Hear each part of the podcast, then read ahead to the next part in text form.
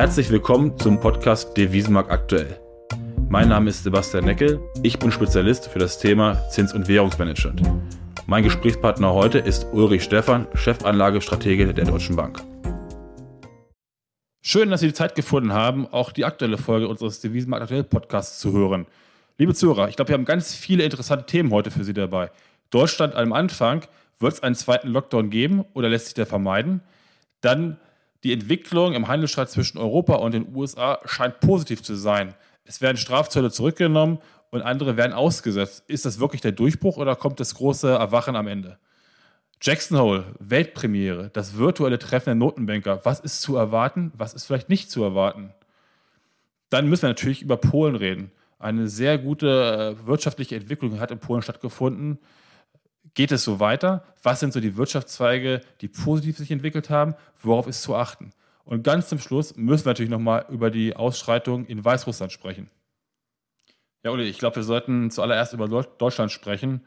Die Zahl der Neuinfektionen, Corona-Neuinfektionen steigt hier an, teilweise über 2000 Neuinfektionen pro Tag, die wir mittlerweile sehen. Der RKI-Wert auf eine 1,13 angestiegen keine wirklich schönen Zahlen. Und dann haben wir deutschlandweit unterschiedliche Regeln. Unterschiedliche Maskenpflichtregeln, unterschiedliche Regeln bezüglich der Anzahl der Menschen, die an Versammlungen teilnehmen dürfen. Hat die Politik seit März eigentlich fast gepennt, um nicht einheitliche Regeln aufzustellen?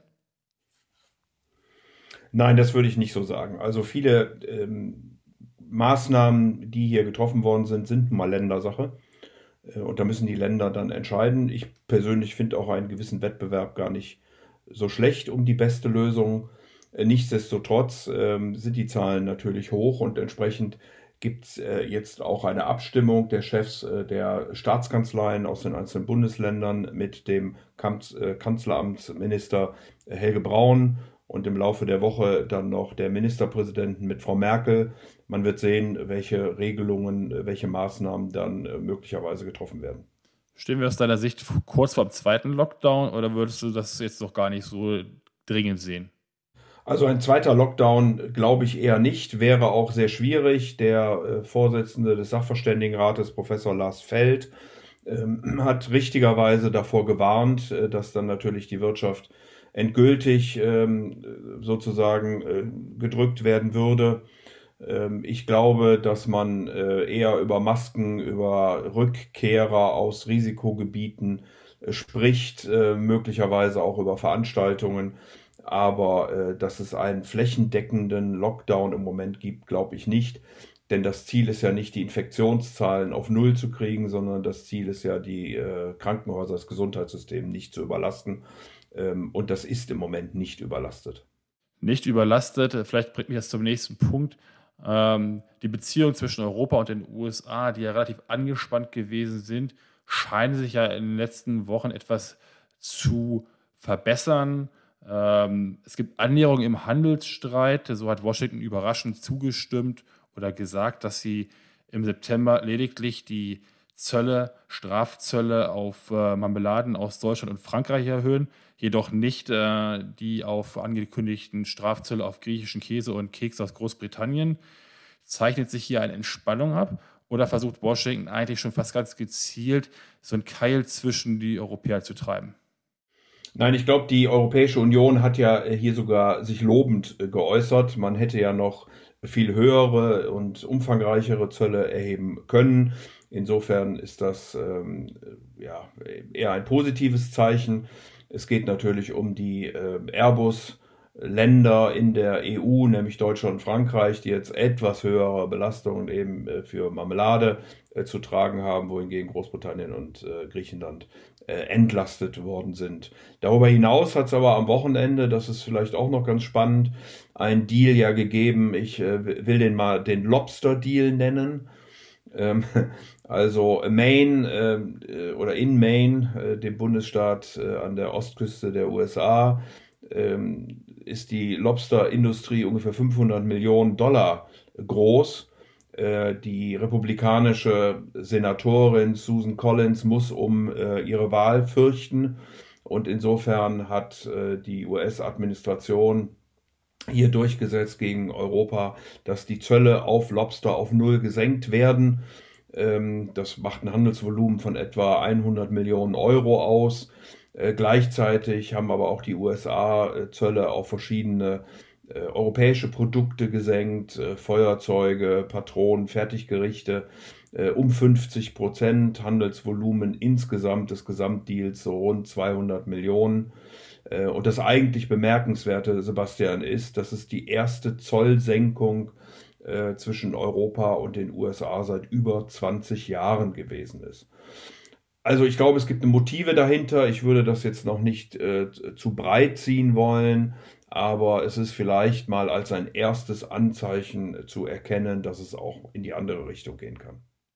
Aber wie hoch siehst du die Gefahr jetzt gerade im Präsidentschaftswahlkampf, dass man zwar jetzt erst auf der Strafzollseite oder auf der Zollseite etwas Entspannung andeutet, aber dass je dichter wir an den Wahltermin kommen, eventuell noch der eine oder andere, die eine oder andere Bombe quasi gezündet wird, nämlich weitere Strafzölle? Naja, zunächst mal hat ja der US-Präsident äh, jetzt Zölle bzw. Äh, äh, ähm, Steuererleichterungen angekündigt für amerikanische Unternehmen, wenn die Arbeitsplätze zurück in die Vereinigten Staaten äh, bringen. Äh, das gilt wahrscheinlich auch für andere Unternehmen, die dann in den USA produzieren. Also da Steuererleichterung, wohingegen bei Einfuhren dann mit höheren äh, Zöllen zu rechnen sein wird. Das kann schon sein, äh, dass das äh, nochmal kommen wird. Äh, insgesamt ist aber auch die US-Wirtschaft im Moment natürlich von Corona betroffen und äh, nicht so stark, dass man hier noch weiteres Öl ins Feuer hineingießen muss. Ähm, deswegen glaube ich, dass es eher bei sehr gezielten Aktionen bleibt. Technologiestreit mit China, äh, Nord Stream 2 und die Sanktionen, äh, Iran. Ähm, und ich würde hoffen, äh, dass man jetzt nicht vor den Wahlen noch weitere Zollrunden äh, einschiebt, denn wie gesagt, das würde sicherlich die Wirtschaft nicht wirklich beflügeln. Kurz vor den Wahlen in den USA ist ja traditionell auch so, dass die Zentralbank, die Notenbank, die FED sich zurückhält. Jetzt am Wochenende, beziehungsweise Donnerstag, Freitag dieser Woche, ist ja das erste virtuelle Jackson Hole-Treffen der Zentralbanker, was ja normalerweise jährlich in Persona stattfindet, unter dem Motto Navigieren durch das kommende Jahrzehnt, Auswirkungen auf die Geldpolitik. Erwartest du Impulse ähm, der Zentralbanker, vor allem allen voran von Jerome Powell? Ja, Jerome Powell wird äh, natürlich die äh, große und spannend erwartete Eröffnungsrede quasi halten. Also am ersten Tag wird er auftreten. Er wird möglicherweise über äh, ein symmetrisches Inflationsziel sprechen. Das ist ja schon länger in der Fed diskutiert. Also nach dem Motto, man hatte jetzt mehrere Jahre eine zu niedrige Inflation. Möglicherweise kann man auch einige Jahre eine etwas höhere Inflation akzeptieren, um dann am Ende auf dieses äh, Ziel insgesamt von 2% zu kommen. Das mag schon sein, äh, dass die amerikanische Notenbank das tut. Sie hat sich auf äh, ihrem letzten Treffen, das konnte man dem Protokoll entnehmen, sehr deutlich gegen negative Zinsen und auch gegen eine Steuerung der Zinsstrukturkurve geäußert. Äh, damit sind die Realzinsen ein Stück weit sogar angestiegen.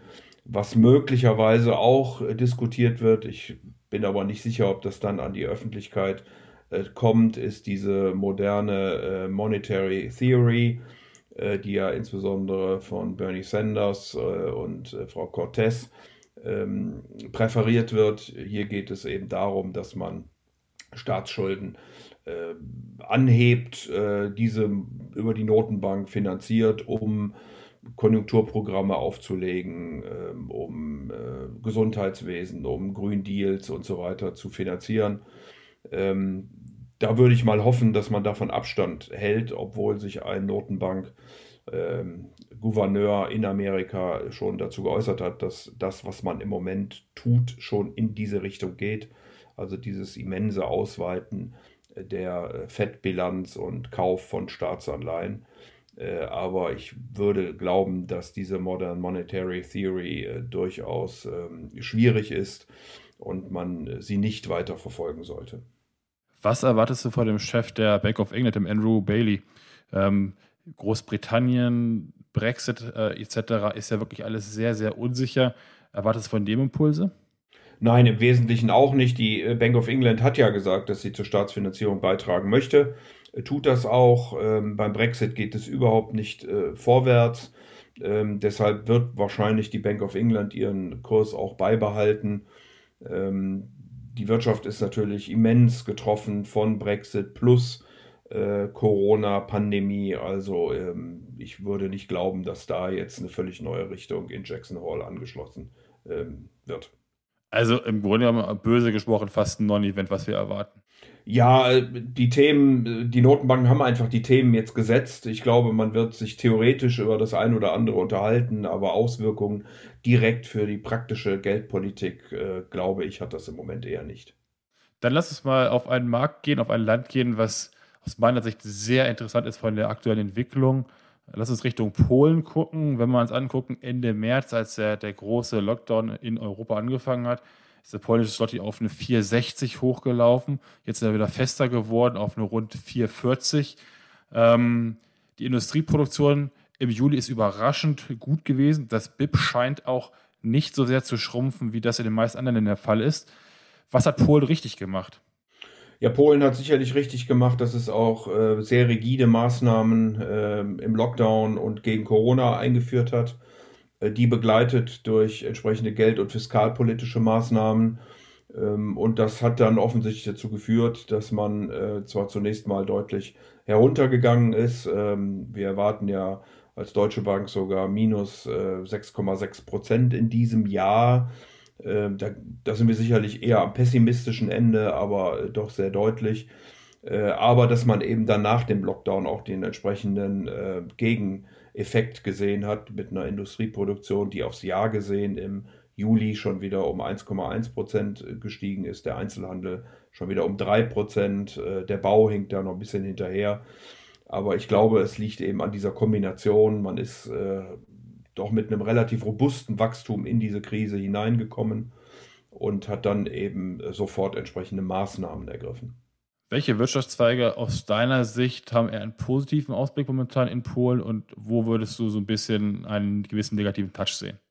Ja, ich glaube, die polnische Wirtschaft, äh, die ja auch ähm, ja immer noch sehr stark von der Industrie und der industriellen Produktion getrieben ist, profitiert natürlich auch von der Erholung in Westeuropa wieder. Ähm, die Serviceleistungen machen rund 60 Prozent in Polen aus. Äh, der Binnenmarkt ist relativ stark gewesen schon die letzten Jahre.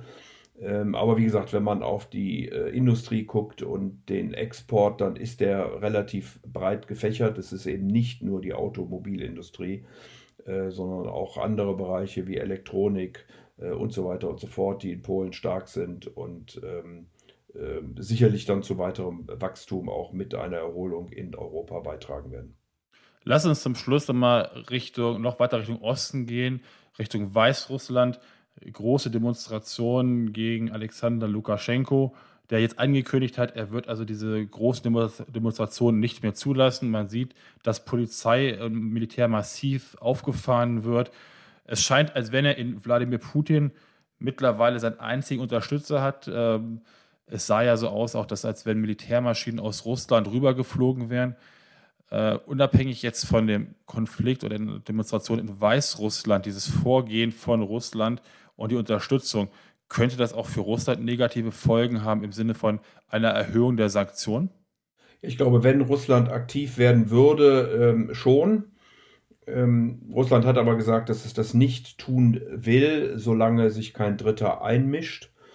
Ähm, Lukaschenko hat ähm, sein Militär aktiviert äh, mit dem Argument, die NATO wollte einfallen nach Weißrussland. Das ist natürlich Unsinn. Die NATO hat das auch sofort von sich gewiesen. Äh, die Proteste sind ähm, weißrussische Proteste, also konkret gegen Lukaschenko, nicht, äh, wie wir das beispielsweise in der Ukraine gesehen haben, pro EU. Äh, und insofern, solange sich keiner einmischt, äh, hoffe ich mal, dass Russland sich auch einigermaßen zurückhalten wird. Äh, die OSZE hat sich als Vermittler ähm, angeboten. Äh, auf der polnischen Seite gibt es schon Stimmen für Sanktionen, und zwar Sanktionen sowohl gegen äh, Lukaschenko und sein Umfeld, aber auch gegen Russland. Ähm, insofern muss man jetzt wirklich gucken, bleibt dieser Konflikt auf Weißrussland begrenzt oder äh, zieht er weitere Kreise. Ich könnte mir durchaus vorstellen, sollte sich Russland aktiv in diesen ähm, und, und sichtbar in diesen Konflikt einmischen, dass dann äh, möglicherweise über weitere Sanktionen gegen Russland nachgedacht wird. Ja, vielen Dank, Uli, für das heutige Gespräch. Ich denke, wenn wir das zusammenfassend einmal angucken, die Zahlen der Corona-Kranken in Deutschland steigen. Trotzdem äh, bist du der Meinung, dass wir nicht kurz vor einem zweiten Lockdown stehen. Äh, Im Handelsstreit mit den USA scheint sich etwas zur Bewegung zu tun zwischen Europa und den USA. Man nähert sich langsam an.